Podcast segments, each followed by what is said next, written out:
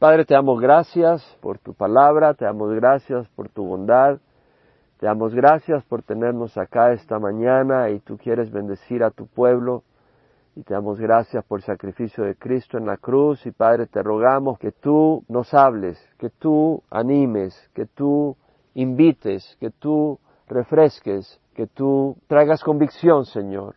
Pero que tengamos un encuentro contigo y que sea fructífero, Señor. Si es un encuentro contigo, será fructífero porque tú no viniste esta vez a juzgar, sino a salvar. Vendrá el día en que vendrás a juzgar. Así que todo encuentro contigo ahora será fructífero. Un encuentro futuro, Señor, a los que no te han recibido será un encuentro de condenación. Sería muy triste. Pero te damos gracias, Señor, que tenemos el tiempo para tener un encuentro continuo contigo acá, un encuentro de gracia, de esperanza, de gozo y de paz y de salvación, Señor, si alguien no la ha tenido. En nombre de Cristo Jesús te lo rogamos. Amén. En la carta de Pablo a la iglesia de Éfeso, a los santos en Éfeso, es una carta donde Pablo les habla de las riquezas que tenemos en Cristo Jesús. Y es una carta que nosotros necesitamos estudiar y asimilar en nuestro corazón. Tenemos que asimilar en nuestro corazón las riquezas que tenemos en Cristo Jesús. ¿Por qué? Porque muchas veces mentalmente sabemos versículos bíblicos, pero no experimentamos esas riquezas, no las disfrutamos. En los primeros dos y tres capítulos, realmente Pablo habla de estas riquezas que tenemos los cristianos. En los siguientes capítulos Pablo va a hablar de las consecuencias que debemos de tener. En otras palabras, dadas estas riquezas, cómo hemos de vivir la vida de cristiano. Y habla de vivir en humildad, habla de vivir en unidad, cómo vivir en victoria. Dadas las riquezas que tenemos en Cristo Jesús. Y vimos en el capítulo 1 Versículo 3, lo vuelvo a repetir, Pablo dice, bendito sea el Dios y Padre nuestro Señor Jesucristo que nos ha bendecido, ¿con qué? Con toda bendición espiritual en los lugares celestiales, en Cristo Jesús. Cristo Jesús es central. Según nos escogió en él antes de la fundación del mundo para que fuéramos, ¿qué? Santos y sin mancha, delante de él. No importa lo que la gente piense, lo más importante es que seamos rectos, ante Dios porque a la gente la podemos impresionar. Pero ¿cómo está nuestro corazón ante Dios? Dios mira el corazón, no la apariencia externa. Que seamos santos y sin mancha. Pero Él lo va a hacer porque Él lo ha prometido. Él nos ha escogido para que seamos santos y sin mancha delante de Él, según nos escogió. Y luego dice la palabra del Señor que en amor nos predestinó para adopción como hijos para sí, conforme al beneplácito de su voluntad, es decir, nos ha escogido como hijos para sí.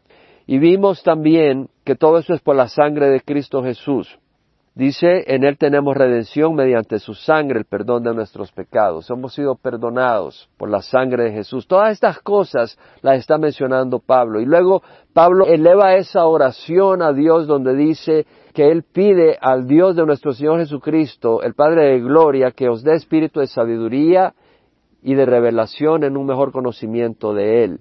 Es decir, conocer a Dios debe ser nuestra meta, buscar y conocer a Dios, conocer a nuestro Señor. Moisés dijo, enséñame tus caminos, si no, no nos hagas partir de acá, porque quiero ser complaciente a ti, quiero conocer tus caminos. Si no hablaba del camino del desierto, estaba hablando de los caminos del Señor. Moisés entendía que eso era importante. Queremos conocer a Dios. Satanás nos da la idea de que Dios es algo ¿Para qué quieres conocer a Dios? O oh, las cosas de Dios. Me decía una jovencita que le habían ofrecido irse a Las Vegas el fin de semana con sus amistades. Pero ella dijo, no, voy a un retiro con la iglesia. ¿Qué? ¿Va a ir a un retiro con la iglesia? ¿Qué cosa más aburrida? ¿Cómo prefieres eso que ir a Las Vegas? Exacto. Y yo le decía a esta jovencita, ¿sabes qué? Tal vez puede haber un poco de alegría en la carne un rato, pero es una perversión. Y es algo vacío. Y es que el mundo cree que conocer a Dios es aburrido. ¿Qué hacen en el cielo cuando leemos en Apocalipsis los que están alrededor, los ancianos y todas las miríadas de ángeles? No paran de adorar a Dios. Es decir, ¿será aburrido ver una puesta de sol? ¿Ver una salida de sol? Es aburrido estar en las montañas y ver la creación de Dios. No tiene nada de aburrido, es algo increíble. Realmente yo prefiero esto que Disneyland.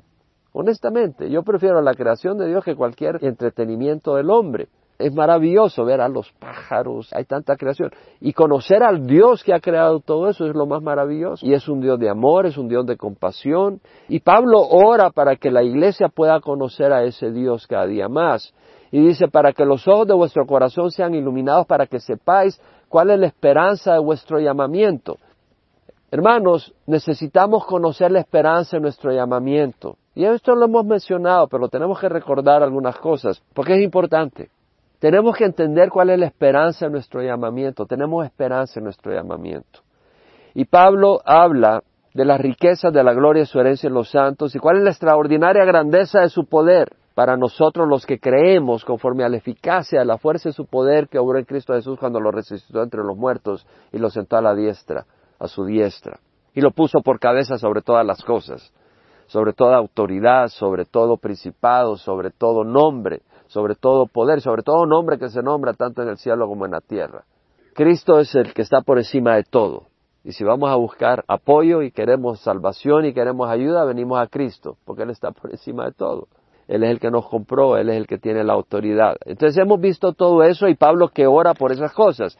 En el capítulo 2 vimos también de que Pablo habla de los gentiles, que estábamos separados de Cristo, excluidos de la ciudadanía de Israel, extraños a los pactos de la promesa, sin tener esperanza y sin Dios en el mundo. Nosotros estábamos ahí y Dios nos ha rescatado y ahora tenemos un Dios, al Dios vivo. Y tenemos la promesa de Dios y somos parte del pueblo de Dios a través de la sangre de Cristo Jesús. Y tenemos paz con Dios y paz con los hermanos por la sangre de Cristo Jesús. Y luego Pablo en el capítulo 3 vimos que eleva otra oración dado al llamamiento que tenemos en Cristo, Pablo quiere que nosotros disfrutemos de esas riquezas, de esa plenitud, y por eso dice, por esta causa doblo mis rodillas ante el Padre nuestro Señor Jesucristo, de quien recibe nombre toda familia en el cielo y la tierra, que os conceda conforme a las riquezas de su gloria, ser fortalecidos con poder por su Espíritu en el hombre interior. Necesitamos fortaleza interior para el camino del cristiano, continuamente. Continuamente necesitamos fortaleza interior. Y luego dice Pablo, de manera que Cristo muere por fe en vuestros corazones. O sea, necesitamos fortaleza del Espíritu para que Cristo muere por fe en nuestros corazones. Y ya vimos por qué. Porque necesitamos fortaleza para decirle no a las tentaciones pecaminosas. Necesitamos fortaleza para decirle no a la carne, necesitamos fortaleza para decirle no al diablo. Acuérdase que el Señor Jesucristo, a través de Pablo, nos dice en Gálatas, andad por el Espíritu y no cumpliréis el deseo de la carne. Porque el deseo de la carne es contra el espíritu y el espíritu es contra la carne y se oponen el uno al otro. Entonces, para poder buscar de Dios tienes que ir contra la carne. Y la carne como demanda, ¿no se han dado cuenta hoy cómo la carne le pedía? Ahí todo el mundo comiendo y comiendo y comiendo y no se satisfacían. Ahí la carne siempre quiere más. Entonces necesitamos el poder espiritual para decirle no a la carne y para poder buscar de Dios. Y Pablo ora para que tengamos ese poder espiritual en el hombre interior y al conocer de Dios, al buscar de Dios, aumenta nuestra fe, al conocer de Dios, aumenta nuestro amor a Dios y al amar a Dios le obedecemos y al obedecer, ¿qué pasa? Dios hace residencia en nosotros. Cristo hace residencia en nosotros. Jesucristo lo dijo, si me amáis guardaréis mis mandamientos. Si alguno me ama, mi Padre le amará y vendremos a él y haremos en él morada esa comunión con Cristo, al tener esa obediencia. Y luego Pablo dice que arraigados y cimentados en amor seamos capaces de comprender con todos los santos cuál es la anchura, la longitud, la altura y la profundidad y conocer el amor de Cristo que sobrepasa el conocimiento. Pablo habla de que por esa fortaleza espiritual Cristo va a morar en nuestros corazones y Cristo al morar en nuestros corazones obviamente estamos en comunión con Él y en obediencia a Él y eso quiere decir que estamos en amor porque Cristo nos ha enseñado a amar. Y vamos a estar firmes en ese amor. Ahora, voltea a ver esos pinos. Mire ese pino alto. Mire ese pino allá, alto. Imagínese si usted agarra un palo así de alto y lo pone así sobre el suelo, que le aguante y no se le caiga con el viento y la tormenta. Usted tiene que anclarlo tremendamente. Esas raíces son profundas y están ahí entre las rocas. Vea esos árboles. Esas raíces están entre las rocas, debajo del suelo, agarradas de esas rocas. De manera que si viene el viento, ese árbol no se mueve. Se moverá un poco, pero no se cae. Está arraigado en amor. Y también está cimentado. Pablo dice, vamos a estar cimentados como un edificio, que tú pones un cimiento profundo y fuerte, de manera que al poner el edificio no se balancea, no se raja, porque unas partes se, bajan y otras no, o sea, se mantiene estable. Entonces Pablo está hablando de todo eso, para eso necesitamos fuerza espiritual y Pablo está orando por la iglesia de los santos en Éfeso. Y Pablo les recuerda de que en la oración de que Dios es poderoso para hacer todo mucho más abundantemente, más allá de lo que pedimos o pensamos. Y dice, según el poder que obra en nosotros, o sea, ese poder ya está obrando en nosotros. Y luego dice Pablo, a Él sea la gloria en la iglesia a través de Cristo Jesús por todas las generaciones, por los siglos de los siglos. Amén. Entonces hemos visto en diez minutos un repaso de los últimos tres capítulos. Todo esto habla de las riquezas de Dios. Ahora mira cómo termina lo que le llaman doxología, una adoración a Dios al final. ¿Cómo termina Pablo con todo eso? Termina, dice, a Él sea la gloria, a Él sea la gloria en la iglesia y en Cristo. Bueno, es a través de Cristo la mejor traducción.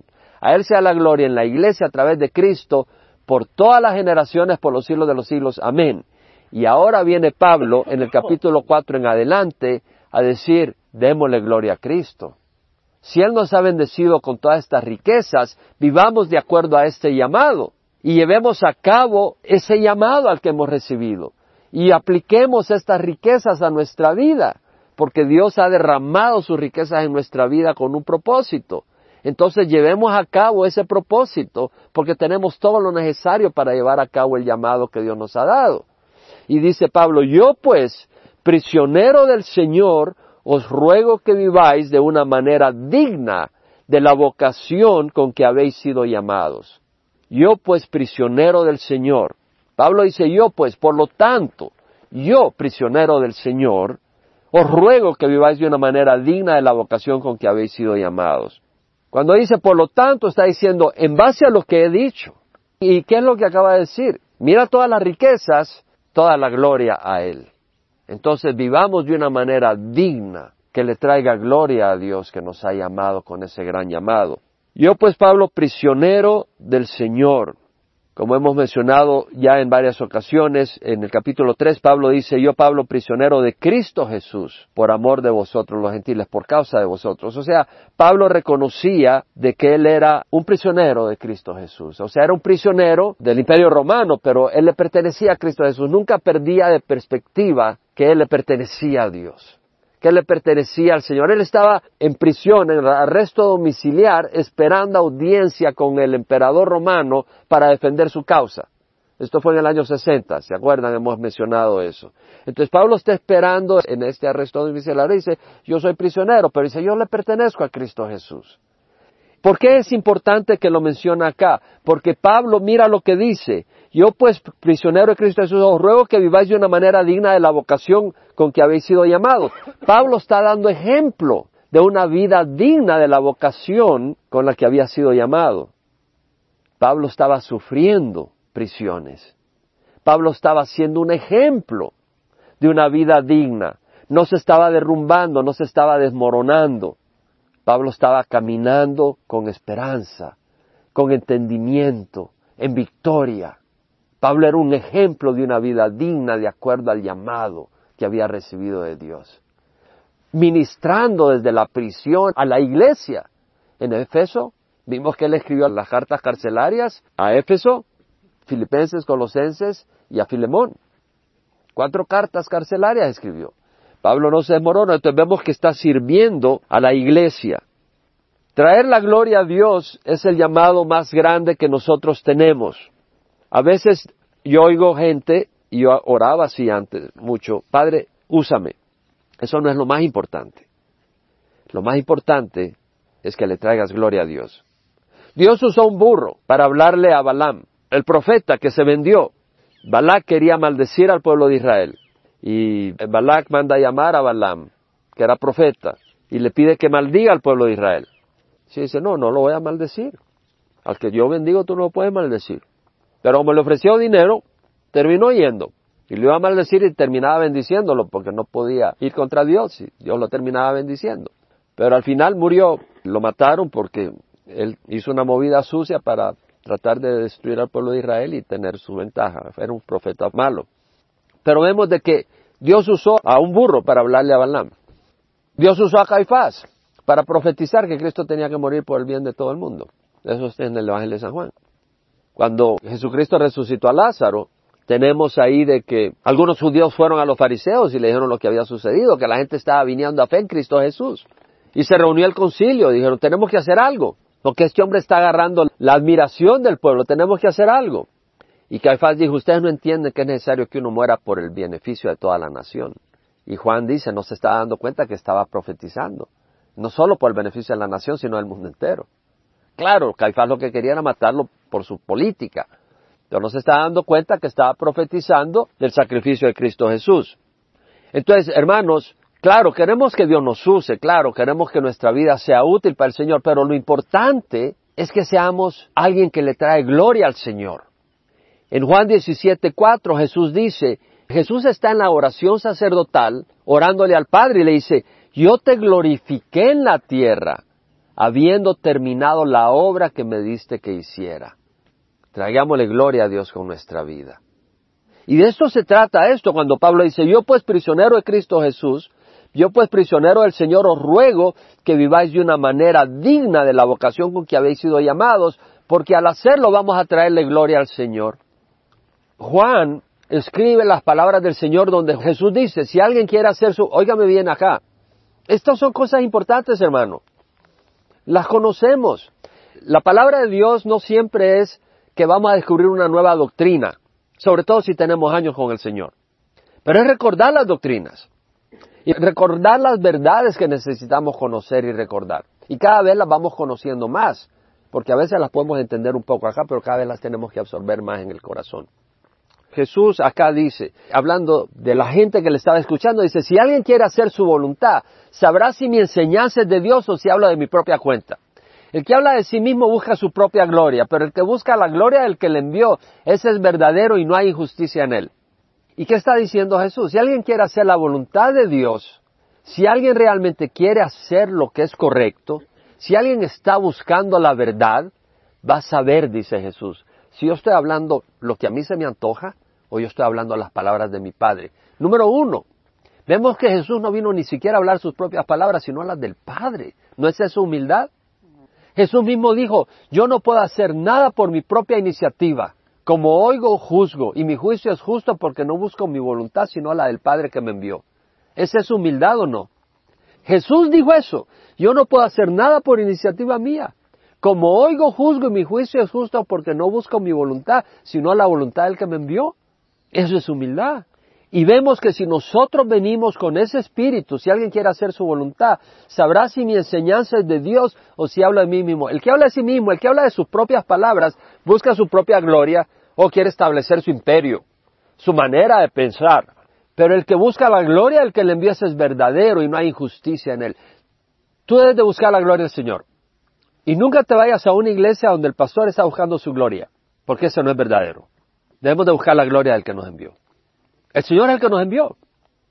¿Cierto o no? ¿Qué dijo Jesucristo cuando envió a sus apóstoles? El día que resucitó, se le aparece a los discípulos y le dice, como el Padre me ha enviado, así os envío yo. ¿Quién nos ha enviado a nosotros? Quiero oír el nombre. Jesús. ¿Quién es el verdadero? Aquel que busca la gloria del que le envió. Si tú eres un discípulo verdadero, ¿la gloria de quién vas a buscar? La de Jesús. ¿Te das cuenta? Vamos a buscar traerle gloria a Jesús, a glorificar el nombre de Jesús. ¿Y cómo lo vamos a glorificar? Vamos a hablar sobre eso. Pablo dice, yo prisionero del Señor os ruego que viváis de una manera digna de la vocación con que habéis sido llamados. ¿Qué quiere decir os ruego?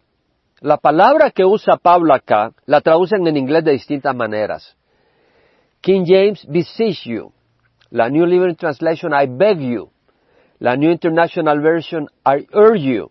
La New American Standard, I implore you. Cada uno le pone su matiz ahí. En el griego la palabra tiene varios significados para caleo, palabra muy asociada a paracletos, al Santo Espíritu, pero en este contexto quiere decir, óyeme bien, rogar con urgencia, insistiendo con intensidad, deseando intensamente lo que uno pide. Es como cuando tu niño quiere ir a jugar. Ya quiero, ya puedo ir a jugar, ya puedo. O sea, con un gran deseo, con una gran pasión te está pidiendo algo. Esa palabra quiere decir implorar, una petición sincera que brota del corazón, no superficial. Rogar. Y Pablo está usando esa palabra. Os ruego, dice. Os ruego que viváis de una manera digna de la vocación a la que habéis sido llamados que viváis, la palabra vivir ahí realmente es caminar, que caminéis de una manera digna de la vocación a la que habéis sido llamado. Porque la vida es un caminar, cada paso que das. ¿Vas en una dirección o en la otra? ¿En qué dirección vamos? Y es importante, porque nuestros pasos equivocados nos van a llevar en la dirección equivocada. Necesitamos la guía del Señor y Pablo dice que viváis de una manera digna. ¿Qué quiere decir una manera digna? La palabra digna quiere decir una manera apropiada una manera que corresponda, que corresponda a qué? A la vocación de la cual habéis sido llamados. Es decir, si tú eres un soldado, te vas a comportar dignamente como soldado, quiere decir, vas a pelear, no te vas a cobardar.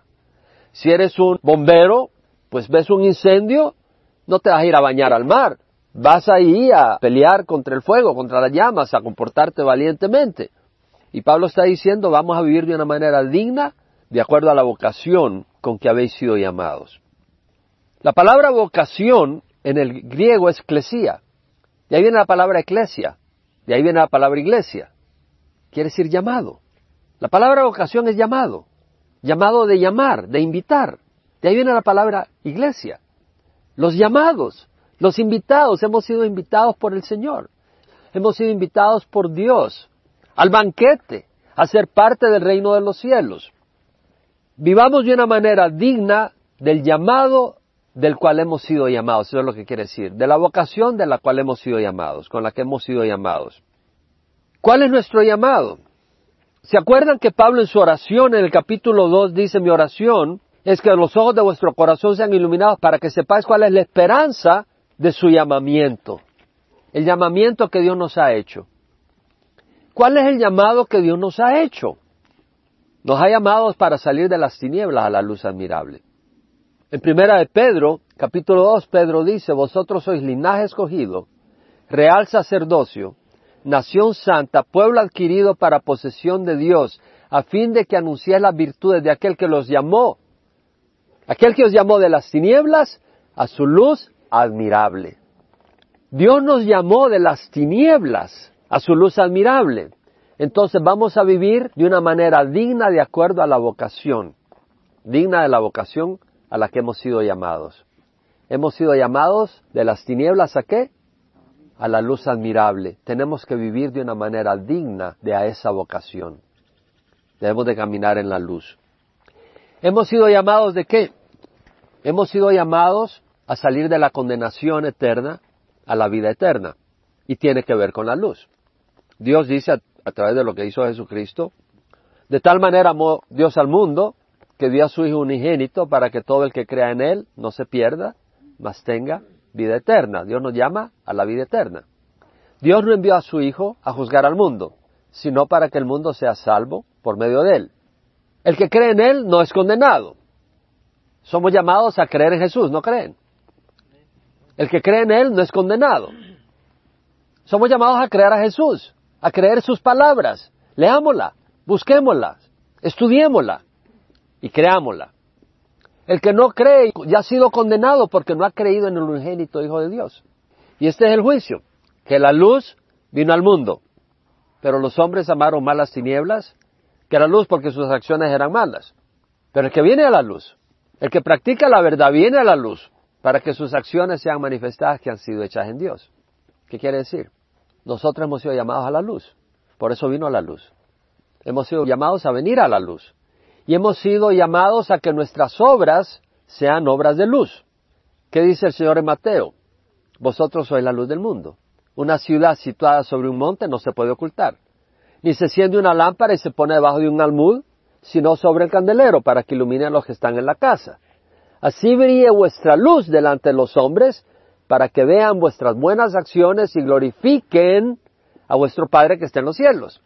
Entonces, si hemos sido llamados a traer gloria a Dios, estamos siendo llamados a salir de la oscuridad a la luz, estamos siendo llamados a hacer obras buenas que muestran que son obras hechas en la luz y que son obras que son verdad, que no son oscuridad y que esas obras van a traerle gloria a Dios.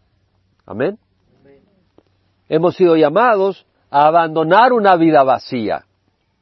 O sea, tú puedes vivir una vida donde tal vez no vayas a Las Vegas, tal vez no vayas a Sodoma y Gomorra, pero vives una vida vacía, donde no hay un propósito, donde Cristo no es el centro. Y Pedro nos llama a abandonar eso. Eso es tan clave, porque muchas veces, y sobre todo cuando estás en la tradición, tú crees de que, bueno, no soy mala gente.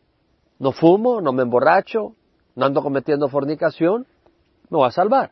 Pero vives una vida vacía, vives para ti mismo. No vives para el Señor. Es una vida vacía.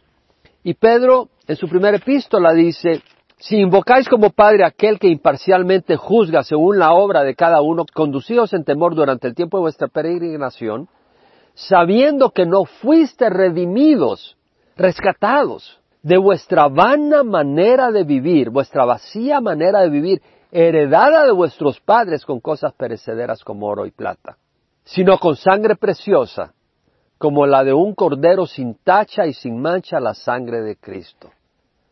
Pedro está diciendo, hemos heredado una manera vacía de vivir de nuestros padres. Si tus padres eran cristianos o son cristianos, y cuando tú crecías ellos conocían la palabra de Dios y eran guiados por la palabra de Dios y el Espíritu Santo y vivían de acuerdo a eso, tú no heredaste una vida vacía.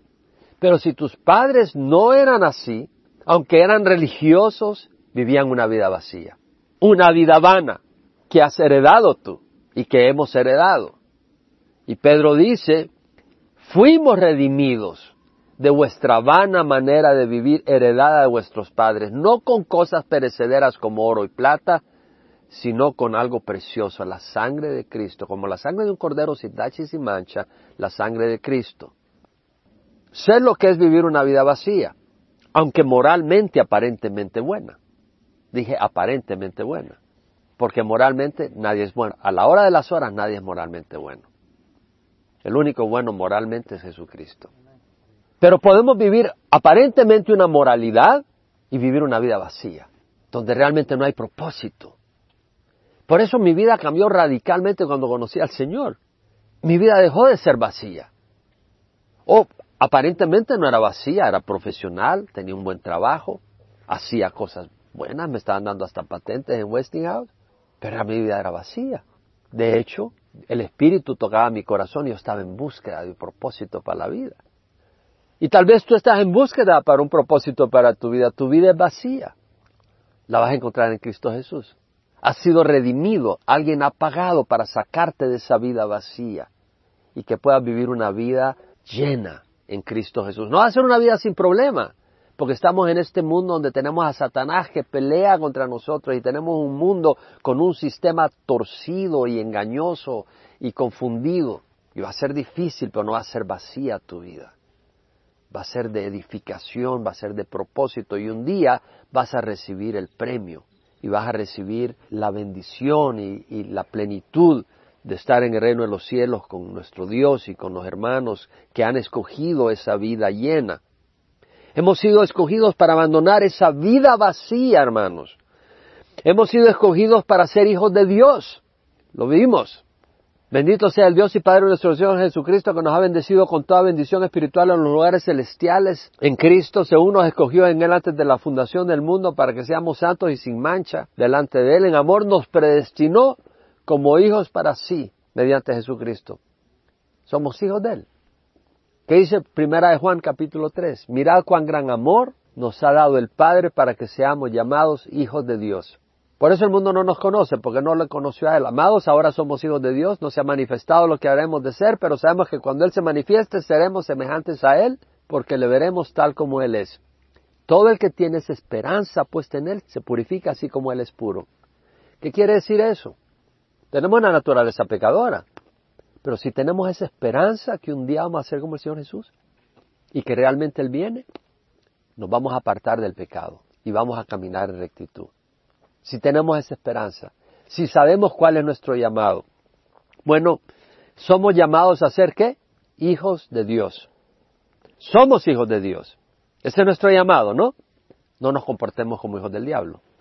Si somos hijos de Dios, tenemos un llamado a ser hijos de Dios, que dice Efesios. Vive de una manera digna de la vocación con la que habéis sido llamados. Vivamos como hijos de Dios. En nuestros negocios con la gente, en nuestros tratos con la gente, lo que hacemos con los ojos, lo que hacemos con nuestros labios, lo que hacemos con nuestros oídos, lo que hacemos con nuestros pies, lo que hacemos con nuestras manos. Vivamos y caminemos como hijos de Dios, no como hijos del diablo. Somos embajadores de Cristo. Hemos sido llamados a ser embajadores de Cristo. Pablo dice, Dios estaba en Cristo reconciliando al mundo consigo mismo, no tomando en cuenta a los hombres sus transgresiones, y nos ha encomendado a nosotros el mensaje de reconciliación. Por tanto, somos embajadores de Cristo. Como si Dios rogara por medio de nosotros, en nombre de Cristo rogamos reconciliados con Dios. Somos llamados a estar reconciliados con Dios, a ser embajadores de Cristo, a buscar a que otros se reconcilien con Dios. Ese es nuestro llamado. Ese no es el llamado solo del pastor. Ese es el llamado a los discípulos de Cristo. No todo el mundo está llamado a predicar, pero sí está llamado a invitar. ¿Se dan cuenta esta invitación? Es de dársela a alguien. Todo cristiano debe saber lo que es el Evangelio. ¿No creen ustedes? Todo cristiano debe saber lo que es el Evangelio, debe conocer el Evangelio. Y si lo conocemos, podemos compartirlo con la gente. Somos llamados a ser embajadores de Cristo, para que el mundo se reconcilie. Ah, la gente puede que no responda. Esa no es nuestra responsabilidad. Nuestra responsabilidad es hacer la invitación. El Espíritu está trabajando. Podemos orar por la gente y debemos de orar por la gente. Pero ese es nuestro llamado, ser embajadores. Somos llamados a qué más? A ser testigos de Jesús. Jesús lo dijo, recibiréis poder cuando el Espíritu Santo descienda sobre vosotros y me seréis testigos en Jerusalén, en Judea, en Samaria, hasta los extremos del mundo. Somos llamados a ser testigos de Jesús. ¿Cómo vamos a ser testigos de Jesús? Con nuestras palabras, hablando de lo que Jesús hizo, hablando de quién es Jesús, invitando a las personas a que vengan a Jesús, compartiendo el Evangelio de Jesús, vamos a ser testigos de Jesús, pero más que eso, vamos a ser testigos de Jesús con nuestra vida. Es el mejor testimonio. Jesús nos ha mandado a amar. En el capítulo 4, en versículos 2 y 3, Pablo habla de la humildad y la mansedumbre con la que hemos de caminar y en la paciencia con la que hemos de caminar. Y en el capítulo 3 habla de cómo debemos de esforzarnos para preservar la unidad del Espíritu en el vínculo de paz. Vamos a tratar eso en otra ocasión.